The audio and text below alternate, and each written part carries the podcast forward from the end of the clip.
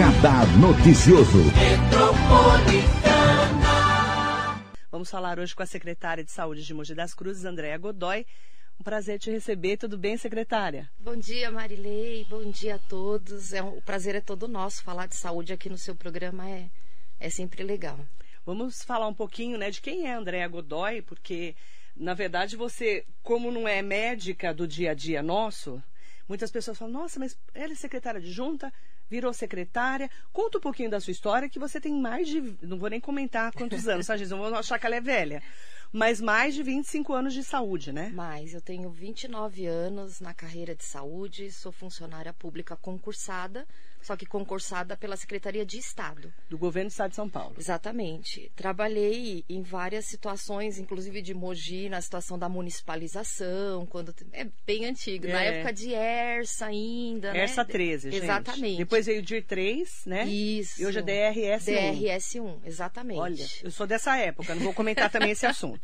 E, e, em 2015 que eu vim, assim, efetivamente prestar serviço para a Prefeitura de Mogi das Cruzes, na época do secretário Telco Zades. Na época do Telco Zades, que foi quando eu te conheci. Exatamente. Você é, veio emprestada, é isso? Como isso, é que funciona o isso? O Estado, ele tem um, um, uma lei que permite o funcionário ser cedido. A gente chama de afastamento, né? Tá. Eu vim com afastamento com prejuízo de vencimento, cedida para o município de Mogi das Cruzes. E estou aí desde 2015. Certo. Como que foi você chegar a secretária adjunta e secretária agora? É, então, na verdade, assim, eu trabalhei como chefe de gabinete e como chefe de gabinete, tudo da secretaria inteira, de alguma forma, passa por esse profissional, né? Uhum. Então, eu acabei tendo essa experiência e tendo um conhecimento de todas as áreas. Aí, fui diretora do Departamento de Apoio Técnico, que tem um relacionamento muito próximo do Estado com relação à parte de de exames, especialidades. E aí você vai se aproximando, as pessoas vão conhecendo o seu trabalho e foram tendo mudanças né, na secretaria adjunta. Na época fui convidada pelo Henrique Nauf. Ele falou, Andréia, você já está um bom tempo aqui. Uhum. Eu entendo que por mais que eu venha, a gente precisa ter um técnico sempre uhum. do lado. Eu sou muito técnica, né? Toda minha, uhum. o meu histórico ele é técnico. E aí comecei com esse primeiro convite com o Henrique. E aí trabalhamos juntos um período, né? E, e aí veio a indicação né, do Zeno, é, que também Zeno é um Morrone, isso né, que é um querido. Trabalhei com o Zeno um bom tempo também na época do Luzia, quando eu estava em Mogi das Cruzes. E aí o, o, o Zeno teve esse problema com relação à documentação, que é uma situação atrelada também ao Estado, porque ele também tem vínculo com o Estado. E aí ficamos acertado de eu estar tá aí tocando a secretaria enquanto essa situação é resolvida. Entendi. Qual que é a sua formação? Porque geralmente a gente fala que secretário é médico, mas não tem necessidade nenhuma. Tanto é que o Pedro Ixi de Suzano não é médico. Sim. Eu sou é administradora, uhum. né? Administradora hospitalar. Né, fiz administração também na área de serviços em saúde. Uhum. Também tenho uma pós-graduação na área de RH então, é uma pós na área de RH, uma pós na área de gestão em saúde e uma pós em administração hospitalar. E vários cursos, assim, gerente de risco na área de vigilância. Você foi especializando. É, muita carreira. Aliás, falei do, do Pedro Isch, mas o Theo Cusatz também não é médico, ele é biomédico, Sim. né?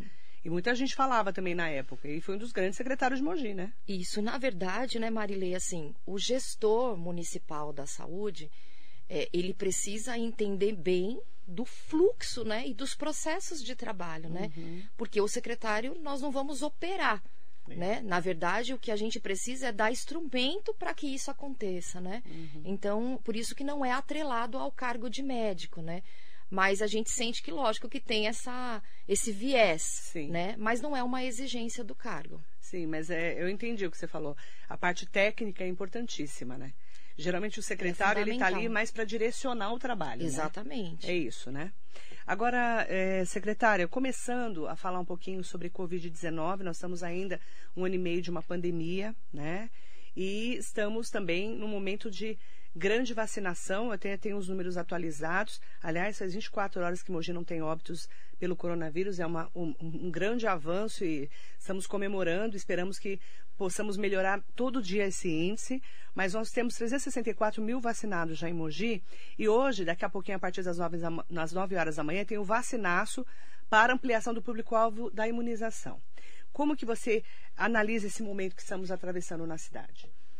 É assim, nós estamos a, avaliando com muito critério, mas lógico que muito positivo, o avanço da vacinação é o, vamos dizer assim, é o carro forte que tem diminuído essa, essa frequência dos pacientes nas internações, na, nos hospitais, né? Então, assim, a queda do leito de, de UTI e a queda do leito de enfermaria, ela com certeza está atrelada ao avanço da vacinação. Então nós fizemos um tipo um pacto, um pacto, né? Vamos dizer assim, igual o prefeito colocou. Chega a vacina, a gente já disponibiliza e monta uma estratégia para que essa vacinação dê a vazão o mais rápido possível. Aí às vezes o pessoal pergunta assim: por que, que não faz uma demanda espontânea? Porque porque na verdade nós temos um, um, um, vamos dizer assim um equipamento que ele tem uma capacidade instalada então não adianta eu colocar um número fora do normal para criar um transtorno muito grande para a população. Então, por isso que é tudo pensado, é tudo, vamos dizer assim, articulado mesmo uhum. no sentido de tentar fazer com que a população sofra o menos possível nas filas, sofra o menos possível de chegar e a dose acabar. Então, todos que agendam têm sua dose garantida. A D2 é garantida para todos, né, que é a segunda dose. Às vezes ela tem um delay de uma semana. Então, por exemplo, a Coronavac ela vence com 21 dias. O paciente já fica desesperado. Deu 21 dias, ele já começa. Quando vai abrir a agenda é do D2? Mesmo. Mas ele tem um delay até 28 dias. E o Estado trabalha isso firme, né? É. Ele entrega em cima da hora. Uhum. Então não falta, né? Então não se desesperem. Ele dá o 21 dias, você recebe uma mensagem do Estado, né? Do vencimento. Mas ele tem aí até 28 dias para essa dose chegar e, e, a população ser vacinada com a D2. Então vamos lá. Eu preciso tomar a segunda dose de AstraZeneca, não consigo agendar. Eu, estou falando eu, Marilei. O que, que eu faço? Não pode ligar no 160 se está dentro da situação que foi estipulada. É, eu recebi do vacine já. Isso, do vencimento do vencimento da AstraZeneca no sistema da prefeitura, porque a gente uhum. informa lá, vencimento até o dia tal. Nessa data, se já tiver disponível, eu acho difícil não conseguir, porque eu a gente vai distribuindo né, as doses. Você liga no 160 informando isso e eles já fazem um encaixe numa unidade. Hum, entendi. E essas unidades, por exemplo, do vacinaço, vai ter em quantos lugares esse vacinaço? O vacinaço específico é um programa do ProHiper, que a gente vai Só fazer a virada. A virada da vacina. Mas no mesmo momento que a gente estiver fazendo essa virada, durante o dia, uhum. as unidades continuam vacinando normalmente. normalmente. Jundiapeba, né, onde a gente tem um, um, também um polo de vacinação, continua vacinando normalmente. O Bunkiô vai continuar vacinando normalmente. Uhum. É só essa virada que nós vamos ter. Então, por exemplo, de segunda até sábado, né, que a gente vai fechar, a gente pretende vacinar entre D2 e D1 umas 30 mil pessoas. D2 é dose, segunda dose, segunda D1 é primeira dose. Exatamente. É importante, então, falar. É, o vacinaço vai ser só no ProHiper, porque é fechado ali. Isso. Né? Nós vamos ter a virada. Exatamente. Agora, tem vários outros postos, é isso, secretária? Durante o dia a dia. Isso, durante Desde o dia. Exatamente. De segunda a sexta-feira, tem unidade que vai abrir no sábado também para vacinar. A, a, o Covid, né? Então, assim, toda, toda a vacinação e o cronograma, ele continua normalmente. Ele tem esse acréscimo do ProHiper que a gente estendeu desde quarta. Então, na quarta-feira a gente foi até meia-noite, na quinta a gente foi até meia-noite e hoje a gente faz a virada. Certo. Maiores informações, não conseguiu agenda, deu algum problema lá, não conseguiu entrar no site, 160. Isso, por favor. Aí a secretária Andréa está é, lá com toda a equipe a postos, né? Para poder é, tirar todas as dúvidas. Nesse momento, nós temos aí uma readequação de leitos de Covid-19 em Mogi, em todos os lugares que, graças a Deus, estamos baixando os índices, é, principalmente de internações de enfermagem e de UTI, também de mortos, graças a Deus. Nós estamos numa fase em que, por exemplo, o Petreca esteve aqui, que é o provedor da Santa Casa, desativando a Santa Casa de Mogi. Estamos baixando o número de leitos de Covid em vários hospitais. Como é que está Mogi das Cruzes?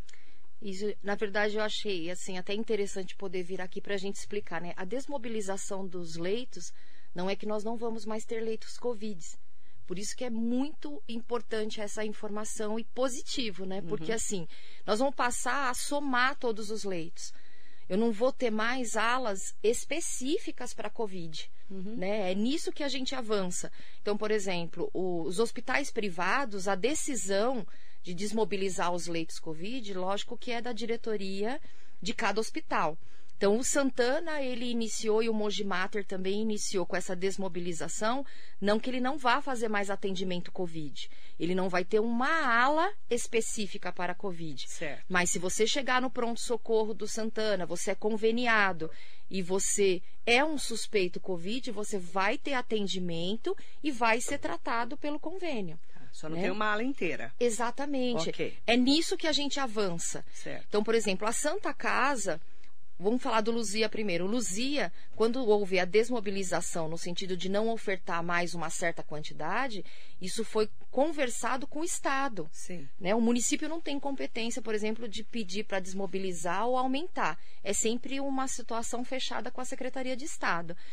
E aí veio o aumento da demanda dos casos de outras comorbidades. Uhum. Por exemplo, o caso cardíaco, que é a referência do Luzia. Então, o que, que o Estado falou? Bom, nós estamos tendo uma queda. O Luzia é a referência do Alto Tietê. Não tem por que a gente deixar uma ala fechada e uhum. sem ocupação para começar a fazer essa, essa liberdade de ocupação do leito. Então vamos, nós estamos aprendendo a conviver com o Covid. O Covid uhum. é uma doença que vai existir. Sim. Né? Ela vai amenizar, mas ela vai ser uma meningite. É, até foi uma reunião que a gente teve com os hospitais e foi isso que eles colocaram. Gente, acabou agora essa situação. Uhum. Precisamos, uhum. né, tipo, encarar o problema de frente. O Covid uhum. é uma doença agora existente e é, é, é, uma situação que nós vamos ter que tratar agora como todas as outras doenças. Uhum. Então, se eu recebo um caso, eu isolo ele. Mas eu não preciso, por exemplo, deixar uma ala toda esperando ser ocupada. E é nisso que a vacina então, ajudou. O de Pinho Melo, por exemplo, que é do governo do Estado de São Paulo, administrado pela SPDM, que é a Organização Exatamente. Social, eles estão agora diminuindo o número de leitos de Covid para tratamento de outras doenças. Isso, perfeito. Certo. A tendência é zerar. Uhum. É ele trabalhar como está trabalhando os privados. Certo. A tendência é todos os leitos ficarem à disposição e, de acordo que esses leitos vão sendo ocupados, eu uhum. vou otimizando a ocupação desses leitos. Certo. Né? Isso é fazer a gestão mesmo dos leitos, até para não prejudicar as outras comorbidades. Então vamos lá. O Luzia, nós vamos ter então essa ala que vai ser desativada. A Santa Casa já está desativada Isso. essa semana. A Santa Casa, é bom até colocar que foi um convênio também estadual que foi, na verdade, fechado via Condemate, na época que a gente mais precisou, que foi no mês de março. O mês de março, nós chegamos a ter uma ocupação de 100%. Se a, a, Santa Casa não tivesse aberto esses leitos, né, que, que foi feito até na época do Henrique, o Hospital Municipal e o Luzia não ia suportar. Uhum. E aí fez um convênio de três meses e depois veio aquela conversa: vamos ter a segunda onda, não vamos ter a segunda Nossa, onda. Aquela apreensão, né, secretária? Exatamente. Aí nós fizemos um, uma prorrogação de 60 dias, que a da Santa Casa terminou agora essa semana. É, isso a gente tem em primeira mão aqui na rádio. Vamos lá. É, vamos perguntar primeiro do, dos estaduais. O doutor Arnaldo Pesuti Cavalcante. O Arnaldo está na mesma situação que o Hospital Municipal. Por ah. enquanto, ele continua fazendo atendimento Covid. O Arnaldo, ele tem fortalecido muito o Alto Tietê. Ele tem recebido casos de outros municípios. Tá, referência ao né? Tietê. O Hospital Municipal, ele até recebe, mas ele tem uma limitação. Então, hoje nós ficamos com o Hospital Municipal, que é o 100%... Brás Cubas, tá, gente? Para quem está é. Tá acostumado ao Hospital Brás Cubas. Isso. Na verdade, o Hospital Municipal Valdemar Costa Filho, né? Isso. Mas a gente chama de Brás Cubas, né? Exatamente. Né? E o Arnaldo também, que quando, abri, ah, quando foi aberto os leitos, ele, ele foi uma ajuda muito grande para o Alto Tietê. Sim. Então, por enquanto, o Arnaldo continua com esses leitos avaliando e o municipal também. Continua exclusiv, exclusivamente COVID, COVID, lá. Mas nós estamos na análise aí, né, gente? Se Deus quiser e continuar como está, as retomadas. Tá. Porque aí nós temos, o municipal provavelmente ele vai ter que ter uma ala COVID e depois uma ala de retomada das outras comorbidades também aí, na situação de cirurgias. Sim, se continuarem caindo os números, que é o que a gente espera, isso. estamos rezando e, e vacinando para isso e tomando cuidado para isso.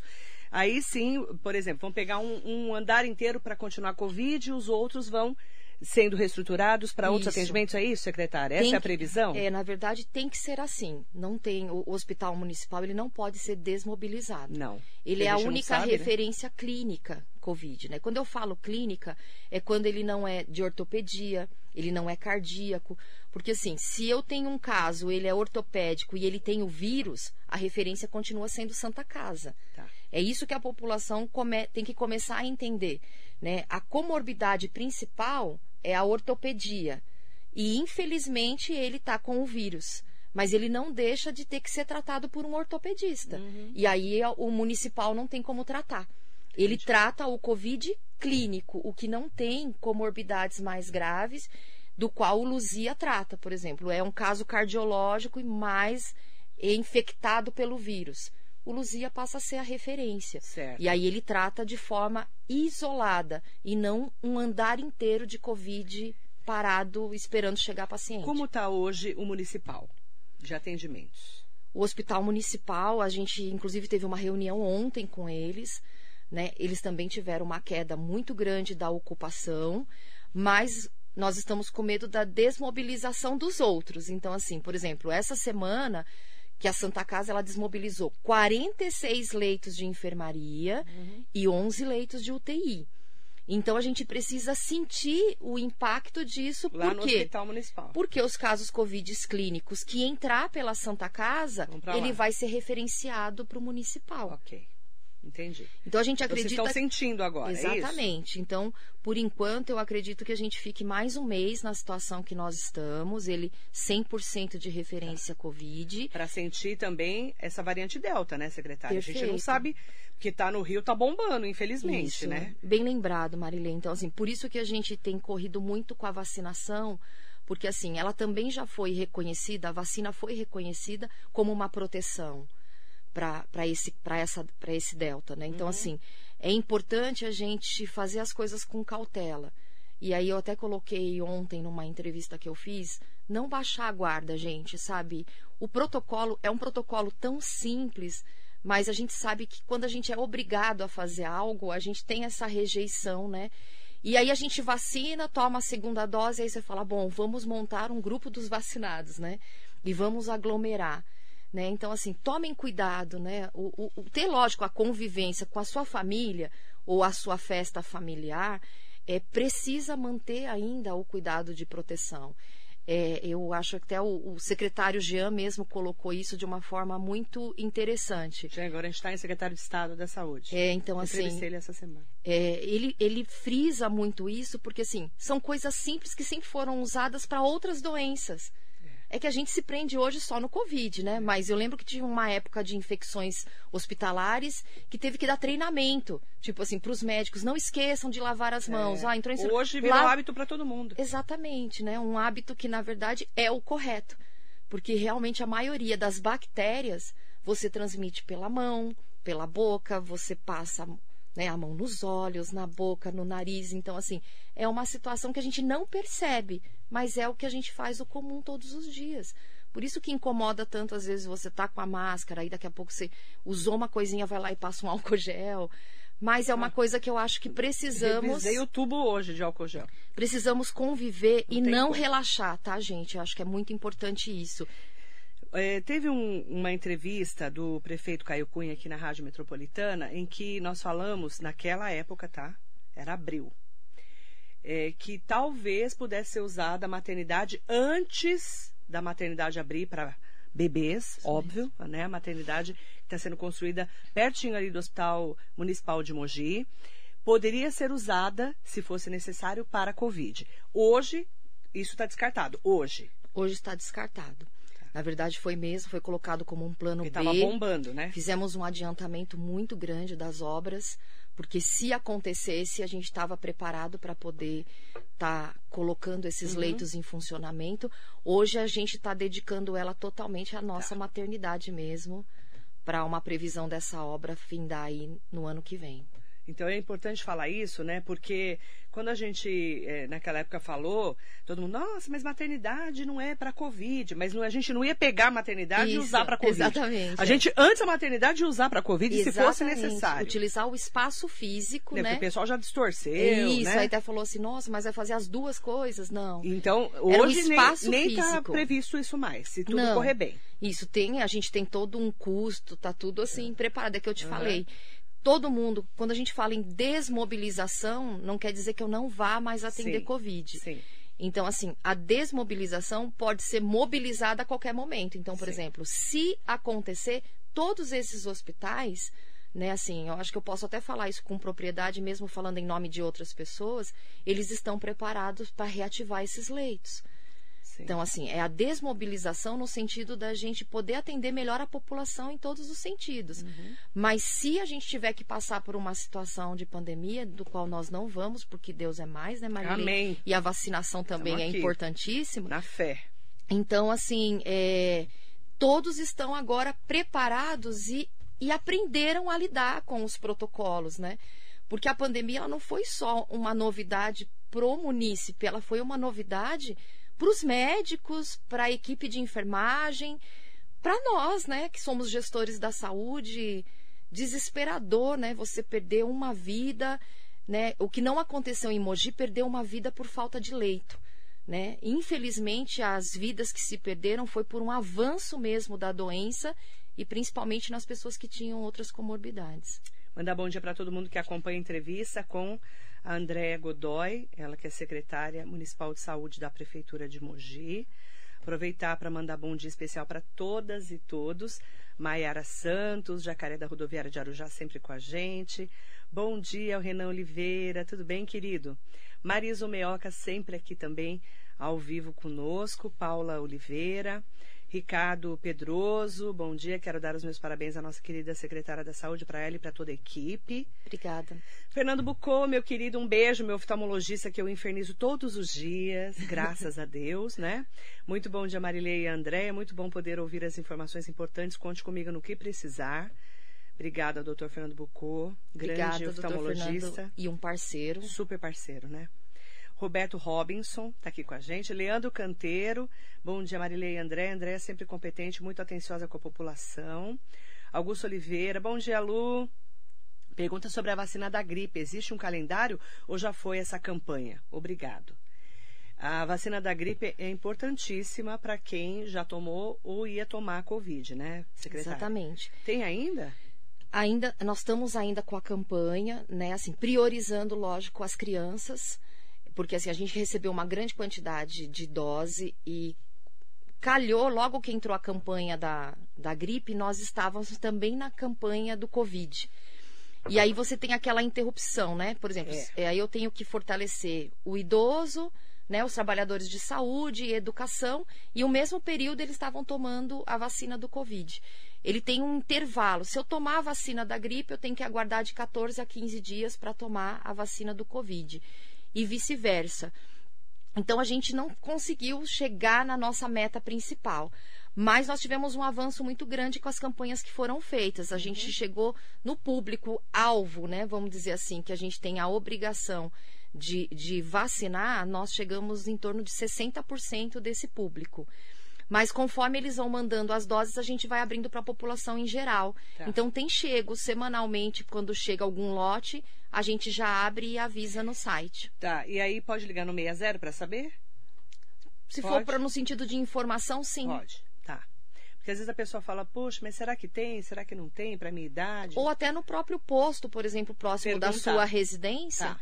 né? Pode Tá estar ótimo. ligando também. Marcela Nunes, bom dia. Cláudia Pereira Bondanza, Cláudia Pudo, Nelson Igarashi, Carla Pozo, Paulina Emiliano, Hugo Marques, Maria Inês Soares Costa Neves, bom dia Marilei, bom dia secretária Andréia. A Andréia passa muita segurança e tranquilidade no comando da saúde. A Marinês está aqui fazendo um elogio. Obrigado, Marinês. Obrigada, querido. Um beijo para você. Cláudia Pudo, a segunda dose dos trintões tem previsão da retomada? O Cláudia, eu tô... Abriu hoje. Abriu hoje? A segunda dose? Não. Não, na verdade, assim, a segunda dose nós estamos abrindo para todos, de acordo com o vencimento. Ah, mas ela tá falando segunda dose, mas ainda não, né? Segunda dose dos 30 já? Não, ainda não deu tempo. Não, não né? deu tempo, né? Porque eu tô com 50 e não consegui tomar a segunda dose. Ô, ô, ô, Cláudia, calma, Cláudia. Se for Coronavac, É, se for sim. Coronavac, sim, pode É, ser. porque é 30, 21, é verdade. né? 21 dias, né? É verdade, você tem razão. Nove horas abre. Se fosse Coronavac, Cláudia, desculpa, é verdade. É que eu tomei AstraZeneca são três meses. Exatamente, 12 semanas. Verdade. É, Coronavac é 21 a 28 dias? Isso, 21 dias é, é, é o primeiro dia que, que ele considera já o vencimento e você pode até 28 dias estar tomando a segunda dose. Cláudia, se for Coronavac, 9 horas da manhã, tá bom? Para a segunda dose dos trintões. É, Rosana Donato está aqui com a gente, Maurício Aquino, Hugo Marques. Secretária, como fazer para ter um investimento maior e com coerência, sempre com transparência e qualidade de vida? O que é melhor ampliar os leitos de nossos hospitais ou investir em pós-Covid, devido às sequelas sem prognóstico de melhorias? Ótima Ótima pergunta. pergunta. Hugo, é uma das perguntas que eu tenho aqui na minha cabeça, inclusive. Ótima pergunta. E esse pós-Covid que eu falei ontem que o doutor. Luiz Botti, eu falei que você estaria aqui. Ele falou que bom que você vai falar com ela, mandar um bom dia especial para o doutor Luiz Botti e também para o doutor Paulo Saraiva. Meus médicos estão tudo aqui, ó. Os meus, um cuida do coração, um cuida do olho e vamos cuidando, né? Não, gente, eles são fantásticos, né? O Dr. Paulo Saraiva, inclusive, ele faz parte do nosso pós-Covid do município, né? Ele é fantástico. Manda um, di- um bom dia para André. Ele está fazendo um ótimo trabalho nesse momento. É, e aí, eu quero mandar um bom dia muito especial para ele, para o Dr. Paulo Saraiva. E ontem o Dr. Lisbotti falou sobre esse momento do pós-Covid. A pergunta do André é ótima para a gente poder responder. Por favor, secretária. Essa, essa foi uma preocupação que nós realmente tivemos. Porque como é que ficava essas pessoas que saíam dos hospitais, né? Ou mesmo que não ficou internado, mas passou pela situação do isolamento dos 14 dias. Nós, nós tínhamos somente o AME como referência do pós-Covid, só que sempre todo o equipamento do Estado, ele é referência para todo o Alto Tietê. E aí o que aconteceu, Marília? A gente viu que começou a ter uma fila na nossa regulação de casos pós-Covid. Aí nós pensamos, poxa, nós temos o Única Jundiapeba, que tem todos os, os especialistas, que são é uma equipe de multiprofissionais, né? Porque as sequelas do Covid, ela envolve sequelas no sentido de vascular, cardíaco, pneumo, né? E assim, e nós tínhamos esses profissionais lá, né? O endócrino que você precisa às vezes avaliar, o psicólogo porque você fica é, assim abalado, inclusive no sentido de não querer entrar em local que tenha um número x de pessoas. É só a gente avaliando para vocês verem a dificuldade que tem. É, eu posso falar até com propriedade porque assim eu tive covid, eu fiquei 19 dias Eu internada falei com você na época da Covid. né? E assim, mal, e né? quando, quando eu saí de lá, a sensação que eu tive é assim: eu preciso fazer alguma. É muito ruim quando você é positivado e alguém diz para você: vá para sua casa e fique 14 dias Trancado. e espera ver o que vai acontecer. É muito Assustador. assustador. Então, assim, o que, que, o que, que a gente fez? A gente abriu a atenção básica, né? Então, a gente hoje tem seis unidades, que ela, quando você tem uma insegurança ou teve um contato com alguém que teve Covid, você procura essa unidade, você vai fazer um teste que também foi muito legal, um avanço trazer o antígeno, porque ele, ele detecta o vírus mesmo você estando assintomático né? Ele tem um período aí, um protocolo. Então, o médico, quando ele te dá essa licença, ele está te dando uma licença com a certeza que você tem ou não o vírus. Então, isso ajudou no diagnóstico. E aí a gente vem para o rastreamento e para o monitoramento. Então, eu positivei, eu vou para esse rastreamento e esse monitoramento. Ali eu vou acompanhar essa pessoa, inclusive o seu familiar, de três em três dias. Como ela está, né? eh, se ela continua em isolamento e assim sucessivamente.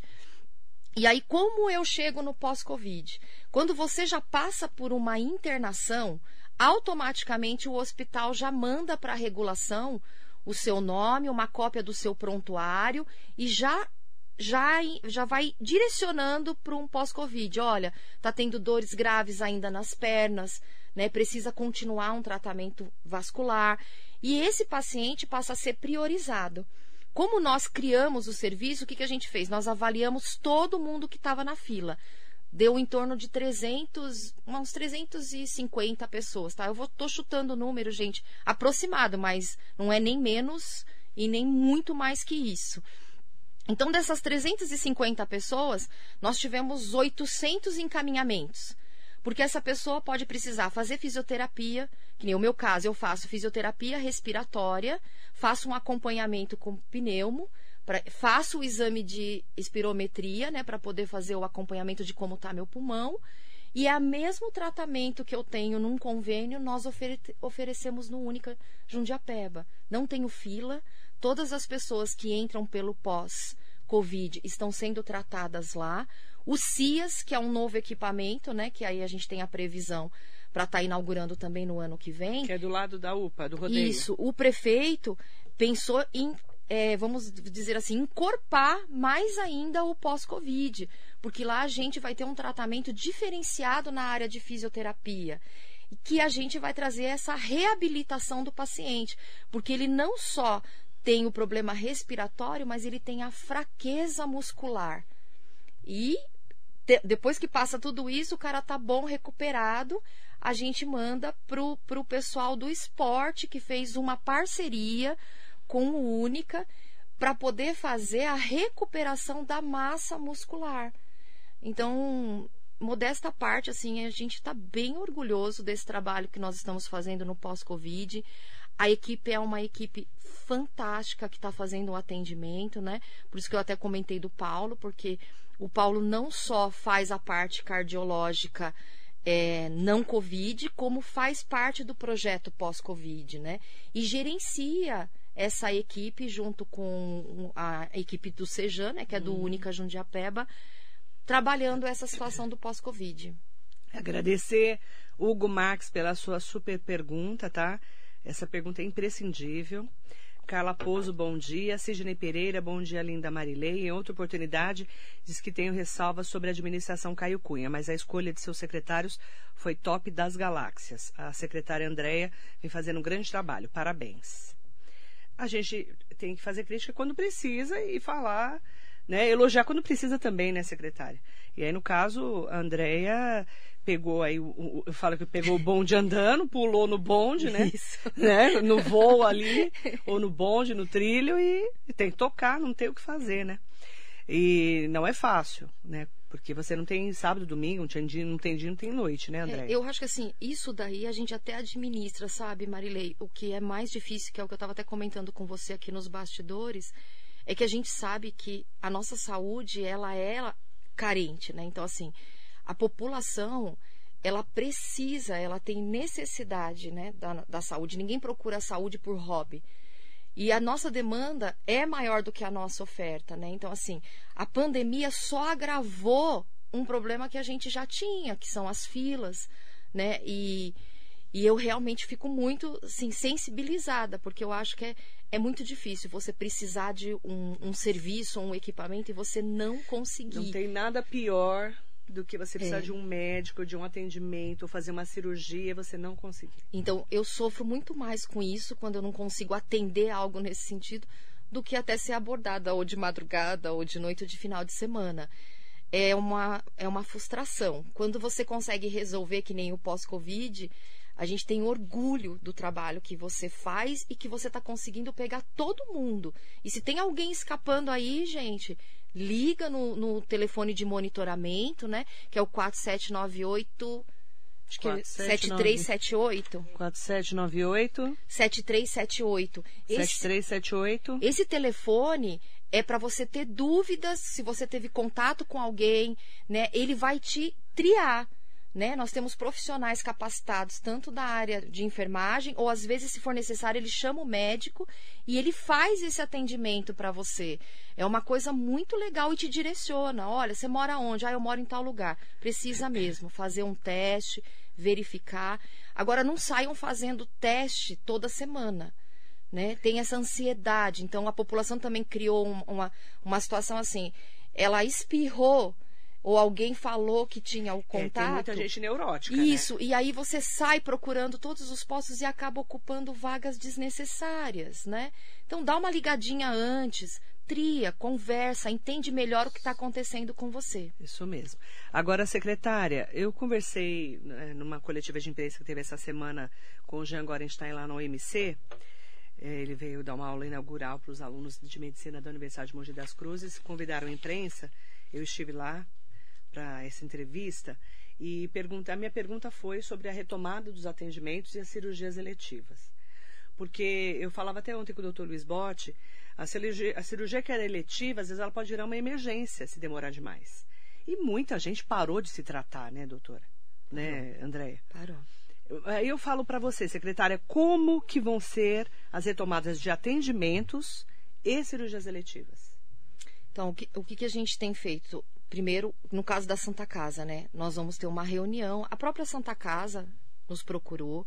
Na segunda-feira nós vamos ter uma reunião para falar sobre ortopedia. Ortopedia, ela é uma das nossas filas. Eu achei até interessante quando você colocou na entrevista, é a fila dos quebrados. Essa é época da, do Bertaioli, hein? Ele e... que inventou a fila dos quebrados. E uma situação que tem nos incomodado muito, Marilei, sabe? Principalmente Cara os casos céu. de pinos. Né? Eu sei até que foi colocado ontem. Cara, acho... Fica dois meses para tirar um pino. O André, secretária. Sim, o é desesperador. O, o Petreca colocou uma situação, tipo assim, a demanda é maior do que a oferta. Nós entendemos isso, entendeu? Só que, assim, existem algumas situações que precisa ser conversado, porque é a dor do outro que a gente está falando. Então, assim, eu venho, faço uma cirurgia, eu não posso deixar um pino a perder de vista, gente. Isso não é uma colocação Meses. minha por favor, Santa Casa, não é uma crítica contra a Santa Casa, mas o sistema. É. Né? Então, assim, é, é nós tivemos uma reunião do COSEMES com uma equipe. O que, é COSEMES? O, o COSEMES é um. um, um como se fosse um conselho. Como se fosse, não. É, é um, um conselho. conselho. É um conselho de secretários né, de saúde que a gente traz algumas propostas para apresentar para o Estado. Tá. E, e, a gente a gente até brincou que chega a ser quase um muro de lamentações, Nossa. porque a gente só vai lá para chorar. Eu posso ir lá também participar? então, eu adoro chorar. Não é só um problema do município de Mogi das todo Cruzes, lugar. todo lugar. Então, o que, que a gente está articulando com o Estado, que também o Estado já tinha colocado isso? Precisamos rever nossas referências. Né, assim, a Santa Casa é, teve, passou por várias mudanças e no meio disso mais a pandemia. Então, nós vamos tentar junto construir pelo menos a fila que ele tem para a gente começar a atender esses casos eletivos. Os casos de, de retirada de pino já foi retomado pela Santa Casa. O que a gente precisa ajustar agora são as eletivas. A emergencial ela estava sendo feita, mas ainda precisamos ajustar alguns critérios e protocolos desses casos de emergência, porque a Santa Casa é referência do Alto Tietê para ortopedia. Ela não atende só Mogiano, ela atende munícipes de outros locais. E aí a gente tem uma série de reclamações de não acesso ao serviço. E isso é muito ruim né, para todos. Então, qual que é a, a, a proposta dessa comissão? É a gente articular com o Estado uma nova referência, não só a Santa Casa, além da Santa Casa melhorar os protocolos, né, que hoje são feitos lá, a gente tem uma outra referência de ortopedia. Onde poderia ser, secretária? Então, uma das sugestões dessa equipe, né, tudo isso, gente, tem que sempre, sempre alinhar com a Secretaria de Estado. Né? O município não tem competência em cima Para de hospitais e as cirurgias, né, a média complexidade, ela é uma responsabilidade estadual articulada com o município. Isso é bom Mas ficar bem claro. Mas a culpa é sempre do prefeito e da secretária. Sim, é verdade. Porque quem que vai ligar para o Jean Gorenstein para reclamar? É verdade. Você vai ligar para o João Dória? É verdade. Não é verdade? A culpa é sempre... sempre. A, a pessoa não entende que isso é do governo do Estado. E, e, eu não, não é? assim, eu vou também dizer bem claro, gente, não me sinto também ofendida quando alguém fala, secretária, providencia a cirurgia somos nós. Por que você não resolveu isso? isso? Nós estamos aqui para servir vocês e, inclusive, trazer esclarecimento.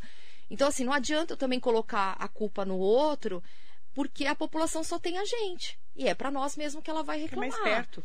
né? Mas nós temos as responsabilidades, que é municipal, estadual e federal.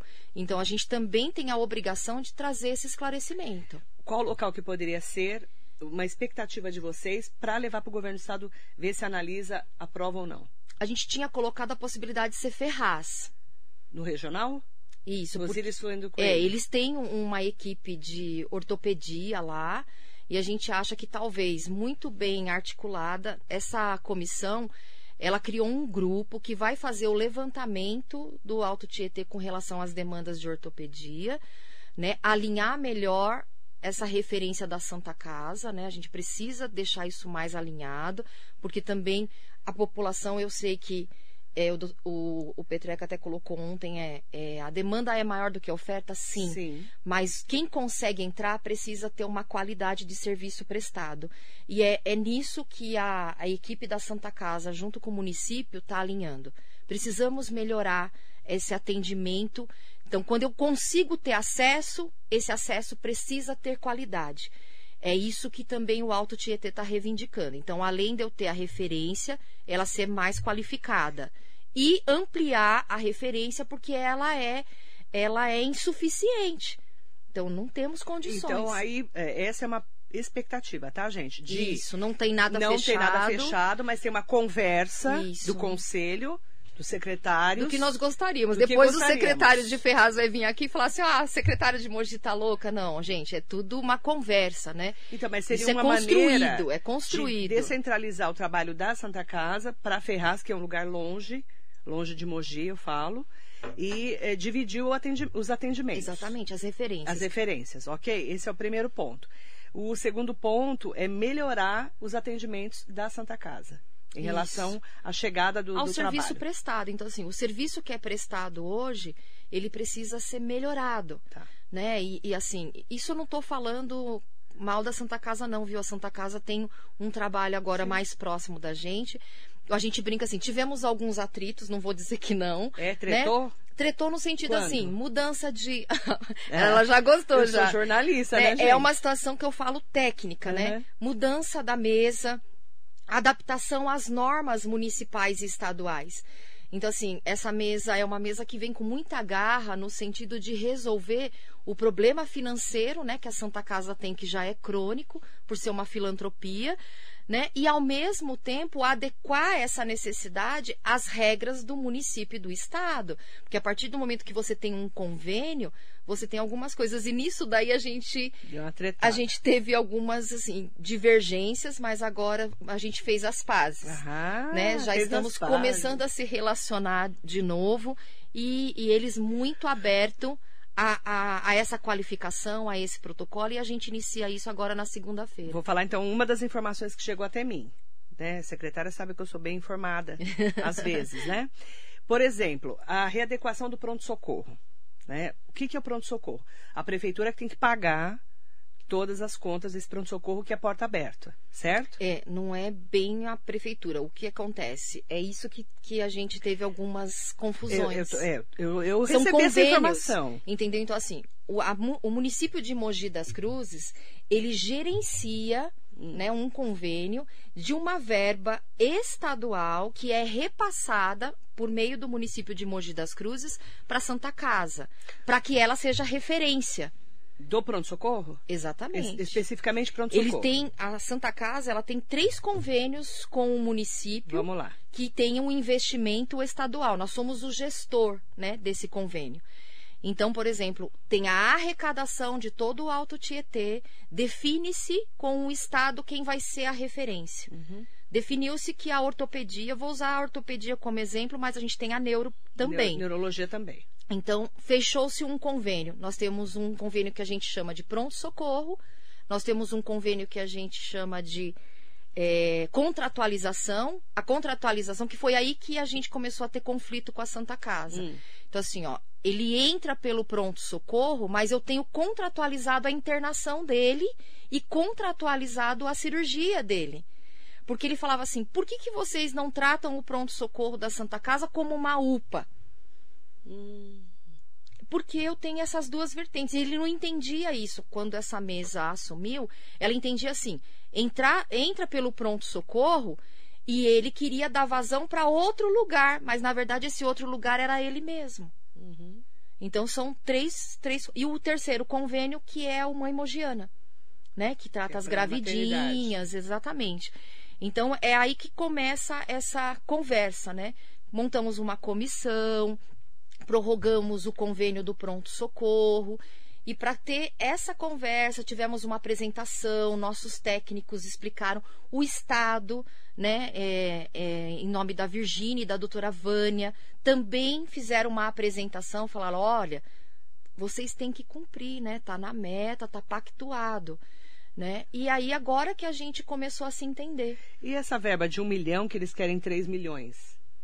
Então, é, Explica isso daí para mim. é nessa situação. É isso aí, né? É isso que tem essa comissão que envolve, inclusive, o secretário de Finanças, o de governo, né, da prefeitura, para fazer essa análise. Né, dessa, eles querem, na renovação do convênio do pronto-socorro, é, eles colocaram esse, esse valor. Que eles gastam muito mais do que recebem. Isso, Essa é a- é a exatamente. Só que daí é, a, é aonde a gente entra. É uma filantropia. Não tem como você pagar o valor que é praticado por um hospital particular ou por uma OS. Aí você fala, não, mas por que, André? Porque a, Santa Casa, ela não é qualificada como OS. Se ela quer receber como OS, ela teria que se qualificar para isso, né? E tem uma regra, tem documentação, toda uma Aham. situação. Eu não posso simplesmente decidir, né, um convênio e falar a partir de agora eu vou pagar essa tabela. Tabela praticada pelo dinheiro que a gente vem do estado que complementa com o município é a tabela SUS. Uhum. É uma tabela injusta, totalmente injusta. Né? Então, essa comissão, em conjunto com a equipe da Santa Casa, ela está tentando fechar um, um convênio melhor, atualizado, com valores justo, mas justo tanto para o município como para a Santa Casa. Agora não dá o extremo, por isso que tem essa comissão que está sendo discutida. Mas é um valor, por exemplo, impraticável. Entendi. Isso nós vamos voltar nesse assunto, tá, secretária? Tá bom. Porque isso aí é um assunto Ele é polêmico. que é né? polêmico e, e também difícil de entender. Sim. É Gente, que eu tô nessa área há isso. muitos anos. E é muito é legal colocar que, assim, os gestores estão discutindo, né? Então, assim, não é o não pagar ou negar algo que se tenha direito e você não quer fazer, né? É um é entendimento e precisa ser justo e o que não pode afetar é a população. É, é, essa é, a- pelo menos, a minha preocupação pessoal. Enquanto eu tenho algo pactuado com você, Marilei, eu preciso cumprir. E preciso cumprir com qualidade, né? O que eu me prontifico a fazer, mesmo que eu negocie esse convênio e ele é para futuro, enquanto ele estiver valendo, ele precisa ser praticado com qualidade. Secretária Andréia Godoy está aqui hoje, secretária municipal de saúde, que é um assunto que eu lido há muitos anos e tem muitas vertentes. Né? A gente está falando de atendimento eh, de- desde Covid, agora chegamos na ortopedia, no pronto-socorro, inclusive na Santa Casa. O Valdo Silva falou assim: Bom dia, Marilei, meu filho ficou sete meses com pino no braço. E o braço dele ficou muito feio. Então você imagina, sete meses para tirar um pino. Foi isso que eu estava falando pro Petreca, isso. o Petreca.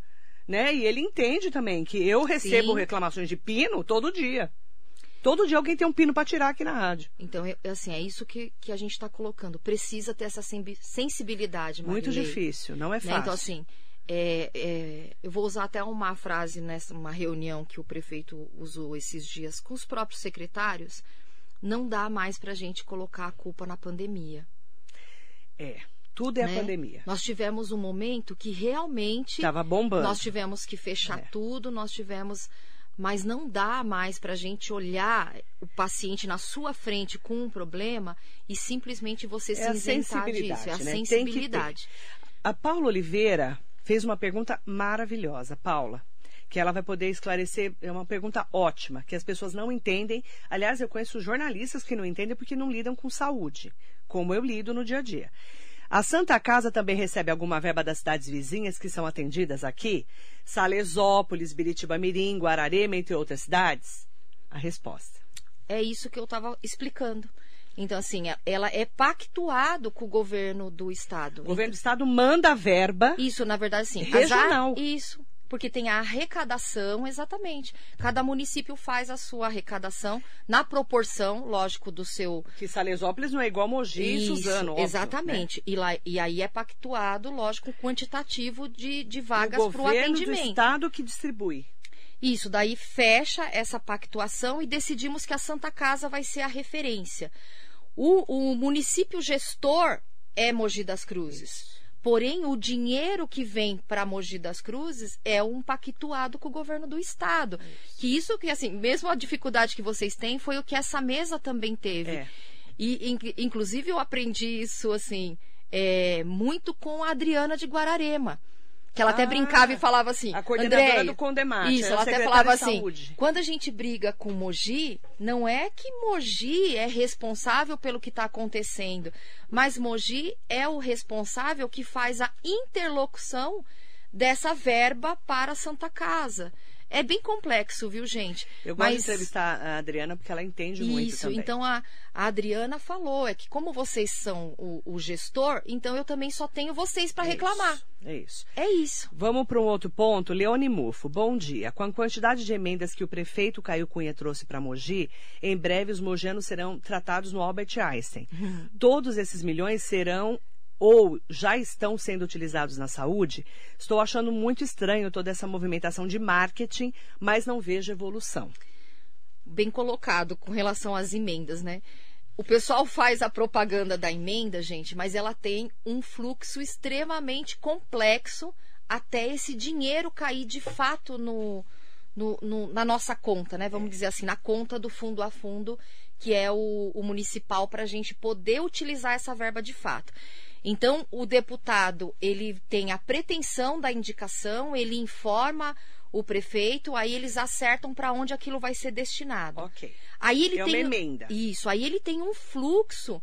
Por exemplo, se é um deputado federal, ele tem um fluxo de sistema que daí ele passa pelo governo, aí tem uma autorização, isso faz o um encaminhamento, passa por uma avaliação, vem via sistema, você apresenta o projeto que vai ser utilizado, ele é autorizado, mas tudo isso que eu estou te falando leva tipo três, quatro meses para esse dinheiro de fato vir para a execução desse projeto.